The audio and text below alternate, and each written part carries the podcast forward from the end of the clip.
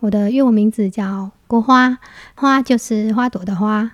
那通常我做的菜，家乡菜都是呃，像越南年菜那边也会常有，像是炸春卷啊，啊或者水煮鸡。啊，这些东西，那我会都开玩笑说，哎，阿、啊、阿花，他叫我阿花，因为有越南的名字了。啊，阿花，你今年你拜拜的时候记得要跟啊公妈讲一下，呃，今年我们家的公妈都都能吃到异国料理嘞，很棒。我是王秋文，然后是台湾跟泰国的新移民二代。我的泰国名字小名叫做文，就是我的文的台语发音就叫文。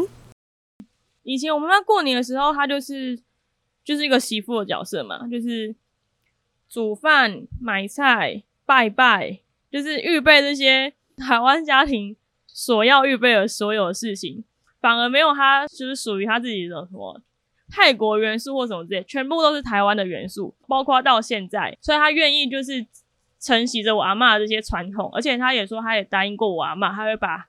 他的这些就是祭祀的活动啊，祭祖这些事情给做好。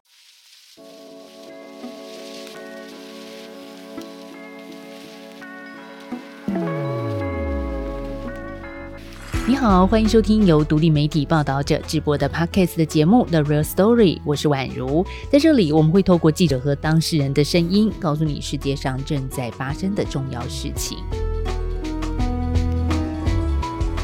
好，这个礼拜重要的事情就是过年，对不对？因为呢，当你听到这一集的时候，就代表快要过年了。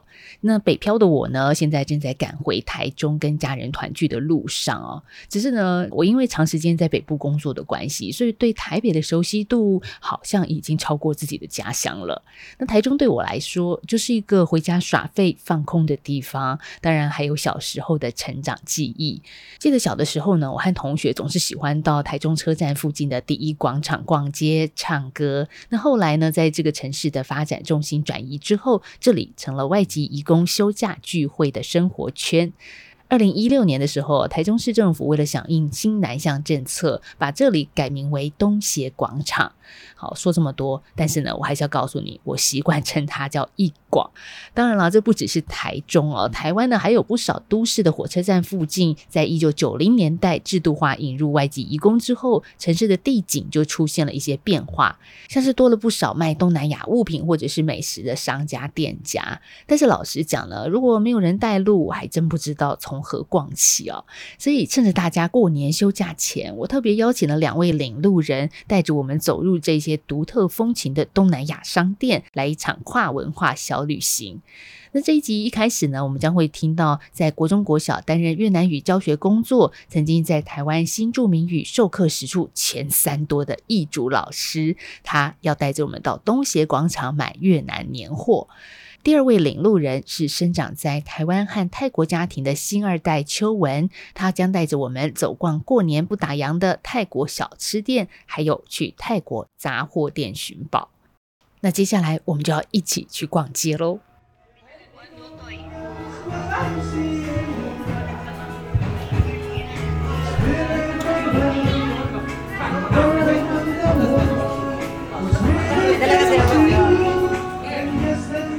大家听到的是台中东协广场三楼美食街传出的歌声。我们采访这一天是礼拜天啊，那么有不少放假的东南亚移工会来这里和朋友相聚吃吃饭，高歌一曲更是少不了。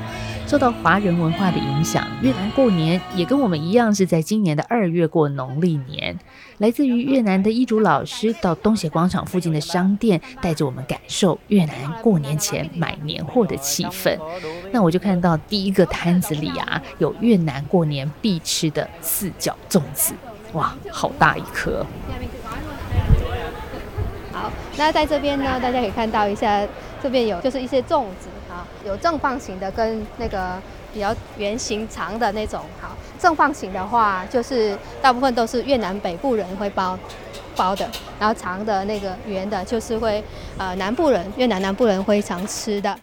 为什么是正方形？因为它是代表我们的地。呃，这以前的人他会觉得地是正方形的。对，它其实过年还有另外东西是圆形的。哦、呃，它圆形代表天。那个太阳的那个呃，因为就是只能说就是粽子，但是它是代表天地的一个寓意这样子。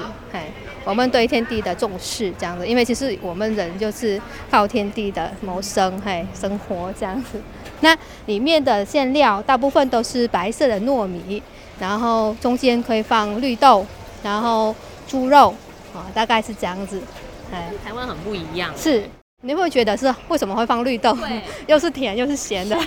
好，那其实它其实有一个故事的，大概的故事就是早期的越南的雄王，呃，他们有好几个儿子，然后他是想要选一个儿子来继承他的位那个王位，但是里面他。当然，大家知道的王子啊，王子们大部分都都喜欢啊玩一些像射箭的啊，或者啊读书之类的。但是有一个比较最小的那个王子，他是比较爱当农夫，爱种田啊种菜。所以那个那个王子，他后来就是他的父王想要选一个继承人，所以他给他们一个题目，就是说你们把过年要要到了，所以帮我做出一道比较美美味的。的食食物来来献祖先，那这样子，如果最好吃的那个那道菜，我就选那个来当我们的王位继承人。对，好，那这里那个最小那个儿子就想出这道菜。对，就是因为他自己都是做种一些是种菜的啊，哦，所以他就觉得说，那我们做选一些我们比较比较切近的人，那我们人就是以米食为主，所以他就选糯米来当包这个粽子的主食，然后中间放猪肉跟绿豆，那绿豆是代表一些像我们平时的吃的一些蔬菜的那些呃代表了，哦，那肉猪肉就是代表我们平常吃的肉的那些之类的。那外面是包的水竹叶啊，这个的话，这个叶子可能在台湾比较少看得到。不是我们听的芭蕉叶，网上查的。对，因为这边找不到那个叶子，所以他们会拿芭蕉叶来代替的。哦，但是芭蕉叶也可以包，但是包芭蕉叶包起来，那个呃煮完煮完之后，那个糯米是还是白色的。但是这个水竹叶包起来，那个煮完之后，那个糯米会有点浅绿色，比较好看。就是那个叶子。煮出肉的那个颜色，天天然的颜色。攞你啊！啊，那样那个保种螺呢？啊啊，对，那边有有那个叶子，可以可以看一下。这个就是水竹叶。水竹叶。嗯，它一包应该蛮蛮贵的。我记得卖很贵。今日你冇讲完买咩点呀？冇讲完买咩点？哎，上海搞冇包弄的。就两百二十块一一包这样。一片叶子可以做一个粽子？哦，没有没有，没有我们这个我也会包，过年我们家都会自己包的，我都帮我们邻居包的。啊，那这个的话我们会准备大概是四片叶子，然后把它修剪，啊修剪一下，再把它，因为它正方形，它有四个角，我们就把四个角固定好之后，再排一些叶子垫在下面，因为糯米煮熟之后它很容易膨胀起来，所以你要外面那层你不能包一个叶子会破掉，对，你要把它包得很紧很结实的。好，那我们先上去一下，呃，上面的商场。那你看这个都是蜜饯，哎，我们过年也要吃的蜜饯，哎，像这种也是包装也是啊，哦，就是这是冬瓜，然后这个是花生，它是花生的，对，然后红枣，对，胡萝卜，葡萄干，嗯，那你们后面摆到点呢，哦，那样，或者瓜子。这瓜子我们过年也会吃，就他们只是做那种形状，你直接打开，然后放在桌上。对啊，这几年才出现。他说，就是他说刚才就已经来台湾很久，但是好像十几年了才看到这个，在这边看到这个东西。啊，是因为这个包装？哦，他只是从越南坐坐飞机过来的。哦。对，就在这边比较少看到这东西了。然后过年会做这个，还有一些小糖果之类的。呃，这个也是，它是椰子的，应该是椰子的。做成不一样的蜜饯，对。我们采访的时候呢，距离过年还有一个多礼拜。那在东协广场周边的商家，其实已经开始卖起了越南农历年的应景食物跟小点心。这时候，我突然有一种在台湾逛越南年货大街的感觉。因为接近过年，所以这边他们都会卖一些像我们越南常吃的一些啊、年菜。一竹老师他是在二零一四年嫁来台湾的，到今年正好满十年。大家听到他的中文非常的好。其实呢，他在越南读大学的时候主修就是中文。那为什么他要念中文系呢？还有他们家的除夕夜准备的年夜饭又有什么特别的呢？来，接下来我们要听一竹老师怎么说。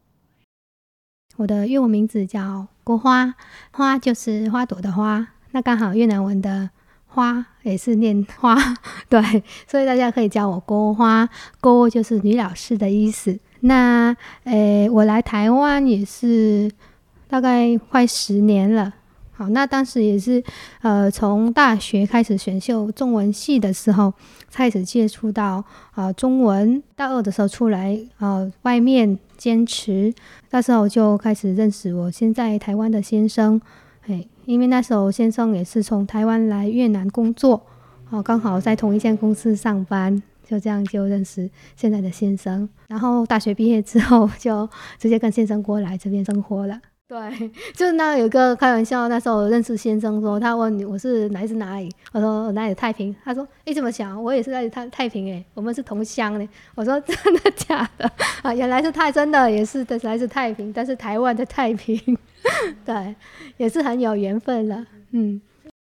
应该是说，为什么要选中文系而不是其他科系的？因为本来越南，我们越南那边从国小五年级就开始一样，就是第二语言就是学英文的比较多。那我从国小五年级到高中毕业还是在学英文的。本来是要选英文的，后来想一下，好像嗯会。去都市读书的学英文的同学或者其他人的会比较多一点了啊，所以就想要给自己选另外一条路，就是选中文。那当时在越南的自己的家乡，也平时接触到呃像台湾的偶像剧啊，呃像是呃命中注定我爱你呀，啊青蛙王子哎或者流星花园的那些啊，但是那时候越南也是播放一些像台湾的呃。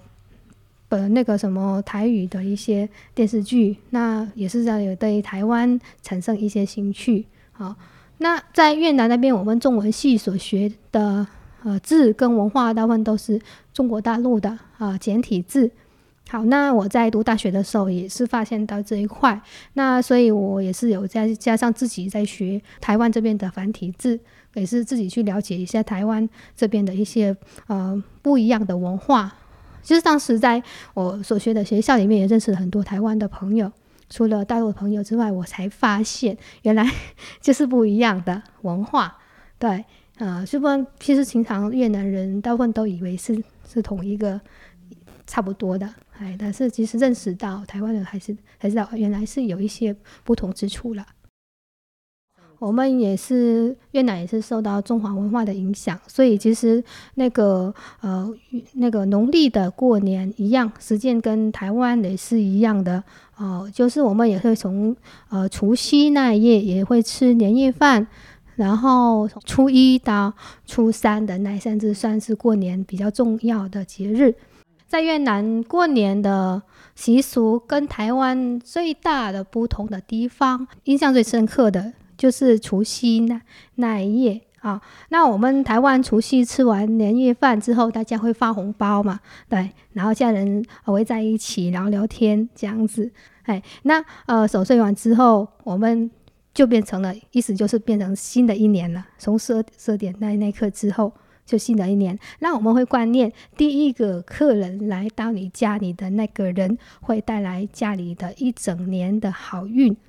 所以我们很讲究这个人，所以当你在可能到越南人家里做客的时候，你要注意这一点。我们可能会先约好那个朋友，说：“哎，呃，我看今年你的你的年龄、你的八字好像今年就很不错，对我们家的好运很不错，所以你记得呃初一记得先到我们家里来 啊，所以就约好你来。所以这个习俗叫做冲年喜，哈，对。”特别特别一点，就是我们很注重在第一个人来到你家里的那个人会带来你给你家的好还是坏的。刚来的几年的话，我都会看我婆婆煮煮什么我就吃什么，因为还在适应中。但是后来，呃，也开始就是过年的时候会想念一下家乡菜，那会自己会下厨。那我会跟婆婆说，可能哎，那我们今年呃。年菜拜拜的时候呢，我会加几样越南菜吗？那他说 OK 了，我就开始煮。那通常我做的菜家乡菜都是呃，像越南年菜那边也会常有，像是炸春卷啊啊，或者水煮鸡啊这些东西，还有啊生春卷这些。那我会都开玩笑说，哎、阿、啊、阿花，他叫我阿花，因为有越南的名字了，啊，不会叫一族，他叫阿花，啊，阿花你，嗯，今年你拜拜的时候记得要跟啊公妈讲一下，呃，我说，但是我会不太会讲台语，他说没关系，他都听得懂了，对，然后都讲中文了，哎，对，所以他说，哎、今年我们家的公妈都都能吃到异国料理嘞，很棒，哎，所以其实我公婆他不是会排除异国料理。反而他他会接受，是我记得是之前我煮东西的时候，他只要闻到那个鱼露的味道，他就会叫了。他就说：“哦，阿花又在煮鱼露了。”但是现在是是他亲自叫我去买囤货鱼露，一次要买十几罐鱼露回来放。那这是一个最大的变化，我觉得是都是好的方面。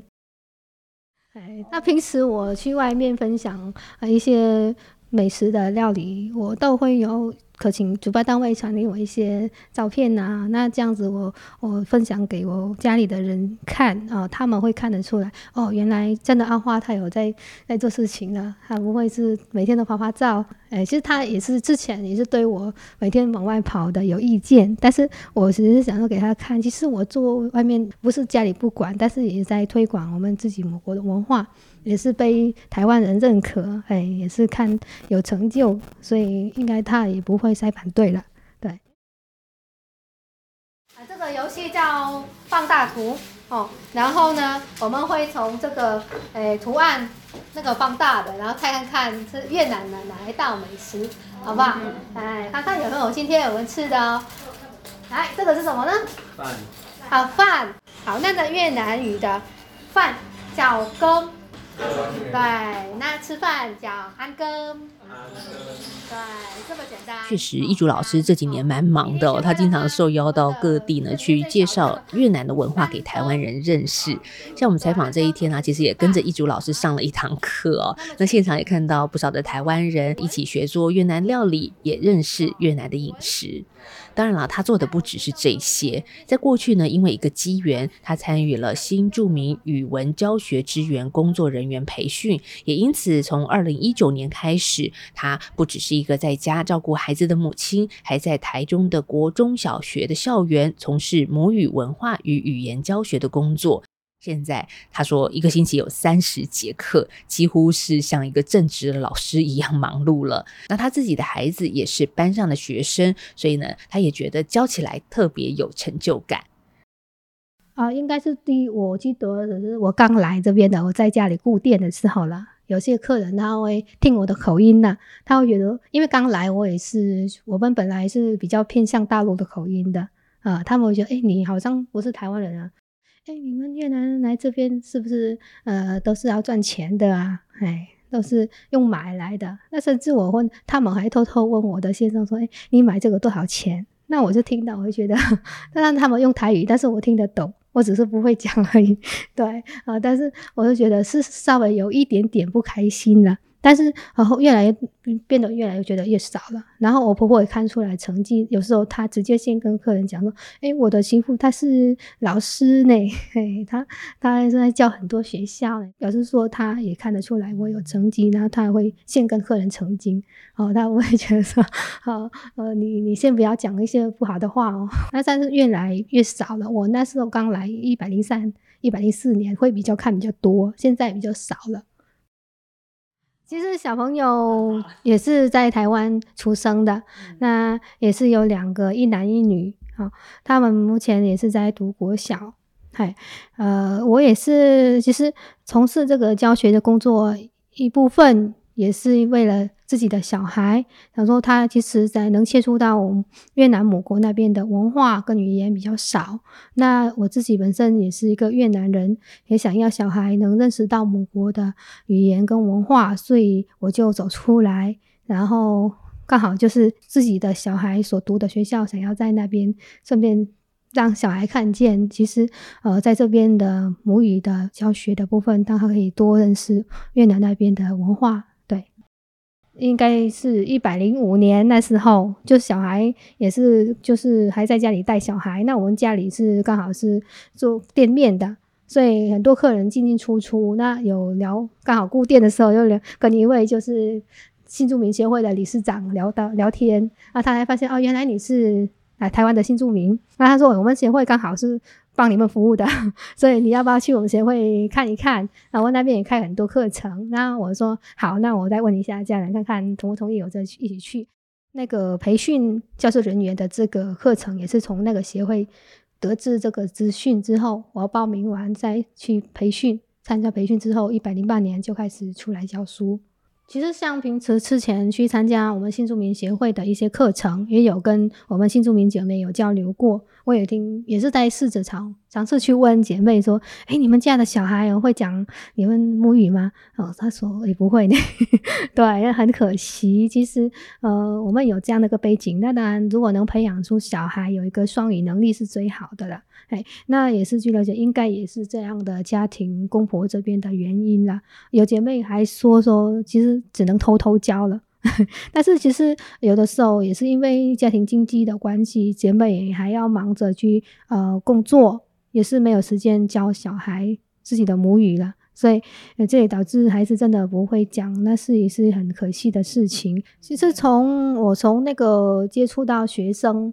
呃，开始接触，因为我接触到的班级很多，也去到接触到学生的不同的家庭背景也很多。我发现，诶，目前不仅仅只有我们新住民第二代开始学，而且是从台湾的小朋友，甚至其他国家的新二代，他也会选修越南语。对，我，我还接触到就是学生，他是嗯，家长是菲律宾人，家长是原住民族的人。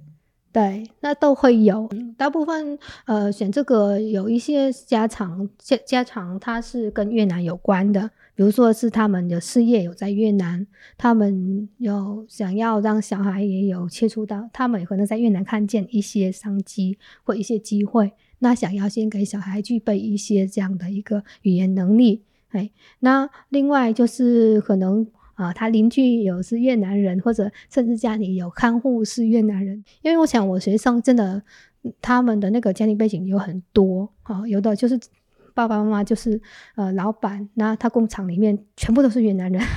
对，那他他说，哎，我学完回去我会再跟我们家的员工，然后跟他们交流。哇，听易主老师讲，我才知道现在国中国小的母语教学里，学生不是只局限在新二代而已哦。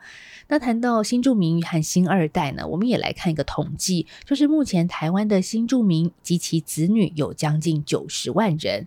根据移民署的资料，二零二三年底，台湾有五十九万两千多位的新住民，其中中国和港澳移民之外呢，以越南十一万六千多人最多。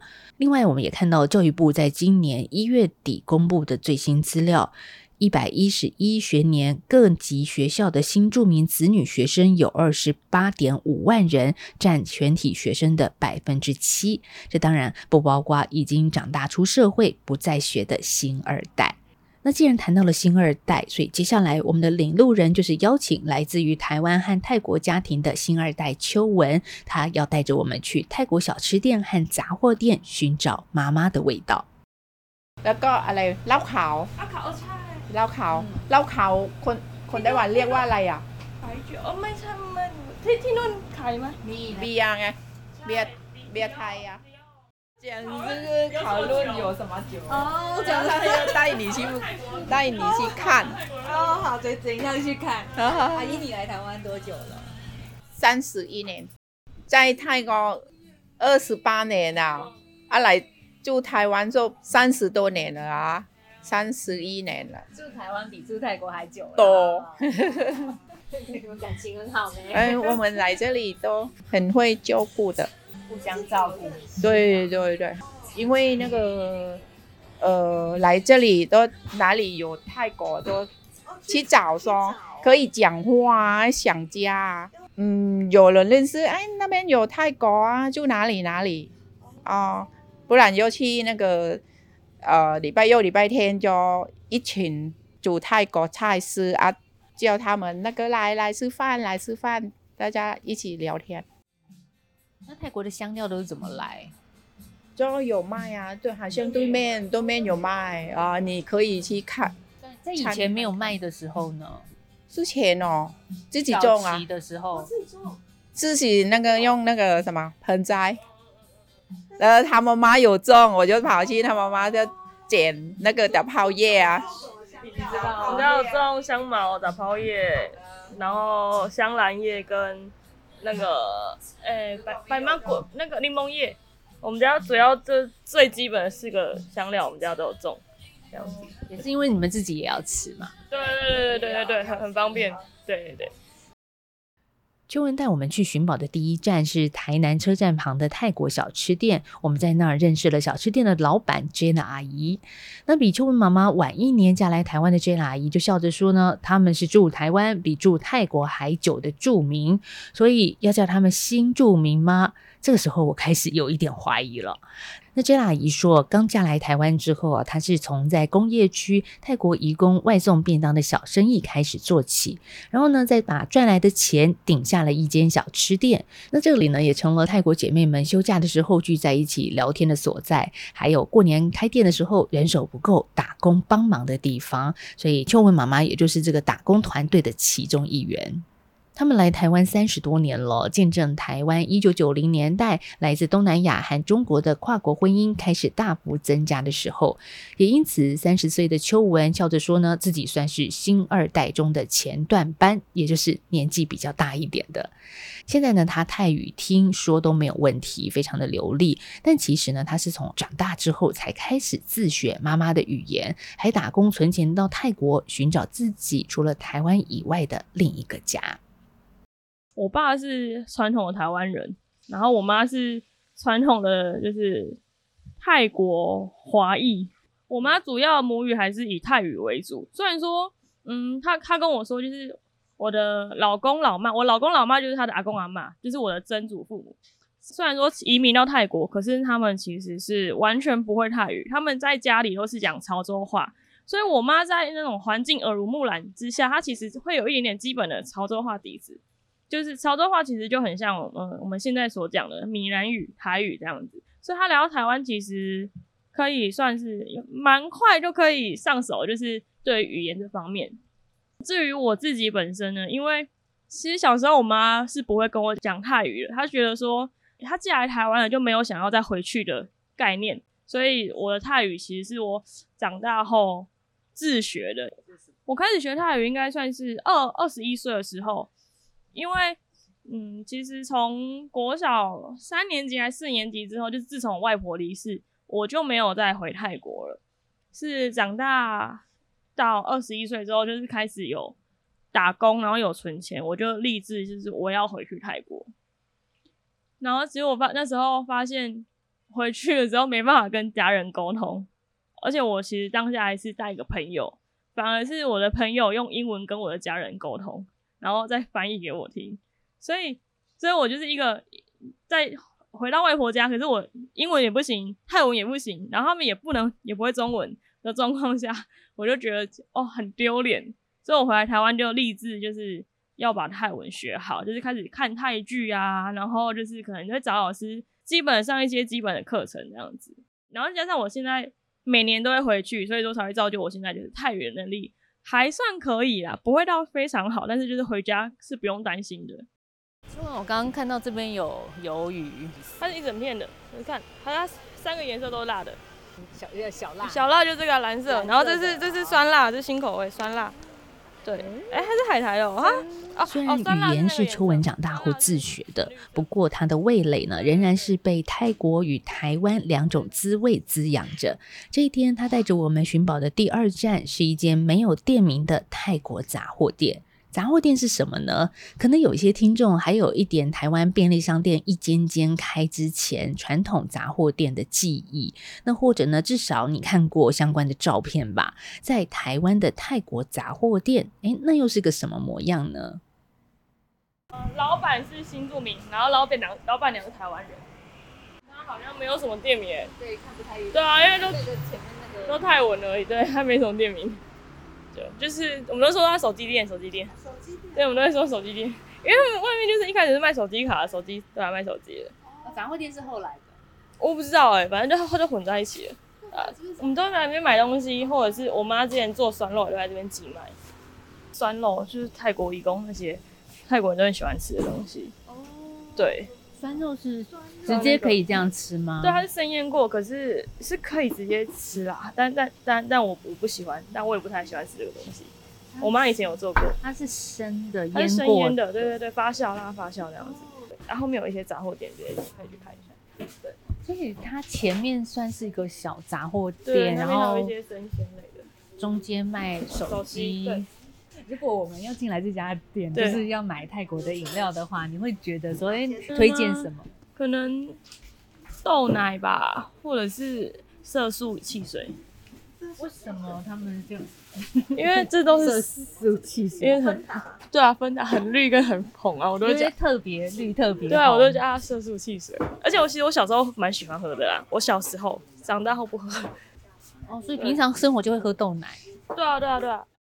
这是那个罗望子转，它就是它。其实泰国的酸不是大多都来自于柠檬，它也是有部分会来自于罗望子的酸，嗯、所以就是不太一样，不太是大家所想象的那种，就是酸酸甜甜，就是都是来自于柠檬。其实是有一半有一部分是来自于罗望子。是怎么做呢？你知道吗？呃，它是看起来很像龙眼干，然后就是哦，它就是把它包装起来，用一点点，然后可能泡水把它泡开。然后加进你的那个料理里面，对，可能有一些汤啊，是酸汤之类，罗望子酸汤就会加这种。它不是加柠檬，然后有的酸辣汤也是，也不是用柠檬，也是会加罗望子，就是看每个人的做法怎么样，对，因为它都有酸，只是那个酸度我觉得有落差，其实是感觉得出来的，对。那这边还有一些罐头。蒜头水，因为蒜头水，就是因为他们做凉拌其实蛮精华的，一定会有加个蒜头水，所以其实我们家冰箱也会有一大罐的那种腌蒜头。然后我妈如果做凉拌冬粉的话，或凉拌海鲜，其实都会加蒜头水，还有那个一整颗腌蒜头。看一下这边有没有卖那个腌蒜头。我觉得这真的不是台湾人会来买，会知道怎么做的东 西。嗯、就是我从小就是看我妈做，然后我我才知道哦，原来做凉拌冬粉或者是凉拌海鲜，蒜头水是精华，是蛮重要的一个环节，精华这样子。对，我看它这个就是进口的嘛。对啊，这是泰国进口的。嗯，对对对。但是自己也是可以做，你妈妈也会自己？不会，我们家也是买一整罐，就是冰在冰箱，他要做凉拌的时候就随时拿起来。对。台南车站旁的泰国杂货店和小吃店是台湾新住民妈妈与家乡的重要连结。那杂货店的货架上琳琅满目的物品呢，看得我眼花缭乱。但这是台泰新二代孩子成长中的一部分。当然，华人社会里过年是大日子，孩子眼中的妈妈又扮演什么样的角色呢？我们家的过年吗？其实在我小时候的过年就是。应该说，我们家是跟阿公阿嬷住在一起，所以基本上我们家的过年都是大家回来我们家过年。以前我们家过年的时候，她就是就是一个媳妇的角色嘛，就是煮饭、买菜、拜拜，就是预备这些我们传统的，就是台湾家庭所要预备的所有的事情，反而没有她就是属于她自己的什么泰国元素或什么之类，全部都是台湾的元素，到包括到现在像。台湾过年都会拜拜嘛，那我们家也是会跟着拜拜。除夕啊、初一或初二都有都有一些既定的习俗会拜拜，地基主、门口，然后祖先什么各种所有一切，就是很繁琐。嗯，我妈妈说，她觉得我阿嬷人很好，然后又加上她嫁来台湾之前，她的姑姑有嘱咐她说，要听婆家这边的话，你已经嫁出来了。已经嫁来台湾了，这样子，所以他愿意就是承袭着我阿妈的这些传统，而且他也说，他也答应过我阿妈，他会把他的这些就是祭祀的活动啊、祭祖这些事情给做好。他是这个家族的祭祀传承人。对，我自己是希望可以放下他所有一切的束缚，他就好好的回归当一个泰国女人，然后泰国姐姐这样子。对，不要只是一个妈妈媳妇这样子。对。因为其实，好，我的我阿公阿妈不在，就等于他的公婆不在了，再来是我爸爸也不在了，就是他在台台湾的这个就是最大的支柱，跟这个就是家庭的这就是人都不在了，我就觉得说他可以好好的回去寻找他自己。可是我们两个每次只要提到这种东西都会吵架，对，他就是很坚持，就是我嫁来台湾了，我就是台湾媳妇，对，我完全不能理解。啊我听秋文讲，你旧年要转去的时阵，你讲你爱伫厝内底拜拜，拜了他转去哦。对啊。啊，为什么？咱爱接嘿，咱较早古早嘿爸大家哥安怎做，啊先生安那做，即摆伊无伫，咱爱负责。为什么？无做咯，怪怪啦。无做怪怪。嘿，袂使啦，爱做啦。安尼哦。嗯。啊，你你刚才就是讲，你第一届伫台湾过年的时阵，迄个时阵是来台湾吗？嘿，来台湾。搁对大家用啊，大家做啥物，咱搁对帮忙。敢会足紧张诶？足紧张着，足紧张袂晓做。啊，你敢有伫台湾啊？你诶拿手诶台湾菜是啥物？过年啊。过年袂袂。无啦，拢食拜拜毋食，食袂了咯。啊，你你今年啊，你今年诶过年，你你要安怎传？你要你。敢有想讲要煮啥物？菜头汤，菜头汤。嗯，即摆菜头好食啊，菜头汤简单。啊，搁有咧？虾卷，虾卷，目汁肉卷，麻烦，赶快。刚刚大家听到的台语对话呢，是我们记者曹富年采访秋文妈妈的声音啊、那秋文妈妈的中文名字是甘马芳，同事们都叫她亮姨。那刚刚亮姨说了，她今年会准备一锅菜头汤过年啊、那确实啦，现在呢，白萝卜是当季最好的食材，然后呢，又有带来好彩头的意味。但是呢，谈到了拜拜，说真的、台湾年轻一代对于拜拜的感受呢，呃，或许是经常跟着长辈拜，因为有很多的细节，其实我们懂得也没有那么多，那更多的是过年的一种仪式感吧。但是呢，对于亮姨学到这样的道地哦，我们真的很佩服，而这也成了一个来台三十多年的异国媳妇的日常。看在女儿秋文的眼里呢，则是有着妈妈身为长女，为了改善家中经济，三十多年前离乡背井嫁来台湾的不舍。所以她很希望妈妈能够在自己的公公婆婆还有先生离世之后的此刻呢，再做回来台湾之前的那个女儿身份。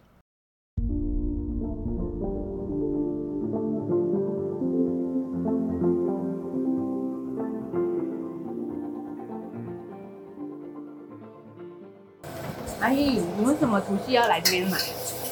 不要，不是啊，因为我家里喜欢吃，喜欢吃那个泰国菜啦。我就对，我们是台湾人是蛮重视那这个过年，你们知道吗？连父母也都是啊。嗯、啊，可是我我因为我我女儿还没结婚，没有女婿可以宴请啊，所以我都我们就比较简单，就自己喜欢吃什么，然后就我我我就看问一下，然后就综合一下，我也也有买买很多腊肠，腊肉都买好了。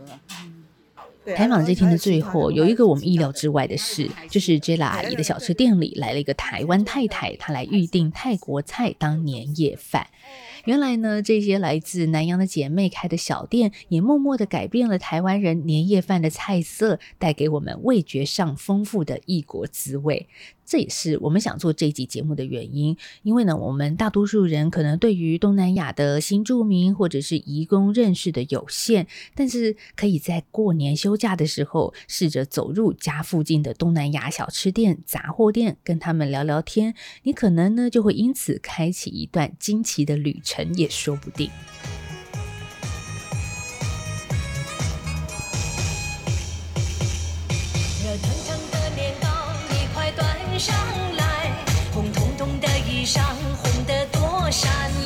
这期节目的最后呢，我一定要播一段东协广场东南亚超市里的过年音乐，因为呢，我们在采访的时候就看到商场里头有不少来自东南亚面孔的顾客，他们推着购物车 shopping。但是呢，商场里却播着中文的过年歌曲，那其实一点都没有违和感哦。因为我问了来自东南亚的朋友啊，他们就说呢，音乐是无国界的，即便唱着中文歌，但是他们仍然能够感受到过年过节的快乐氛围。就像这期节目里受访者告诉我们的，年夜饭里、神明桌前也是可以无国界的。以上就是这一集的节目内容。如果你喜欢，欢迎你可以分享给更多人知道，或者到报道者的官网捐款支持我们。对了，宣传一下，报道者的记者会在过年期间陆续推出日常私房秘境文，欢迎你到我们的官网看看记者们心中的秘境究竟是在哪里。或者是如果你满意我们过去一年在报道上的努力，像是我想每个人呢，可能或多或少拿到了一些过年的红包啊，或者是年终奖金，那心有余力的话，来打赏赞助我们报道者，其实也是很欢迎的一件事哦。好，我是宛如，祝你新年快乐，我们年后再见喽，拜拜。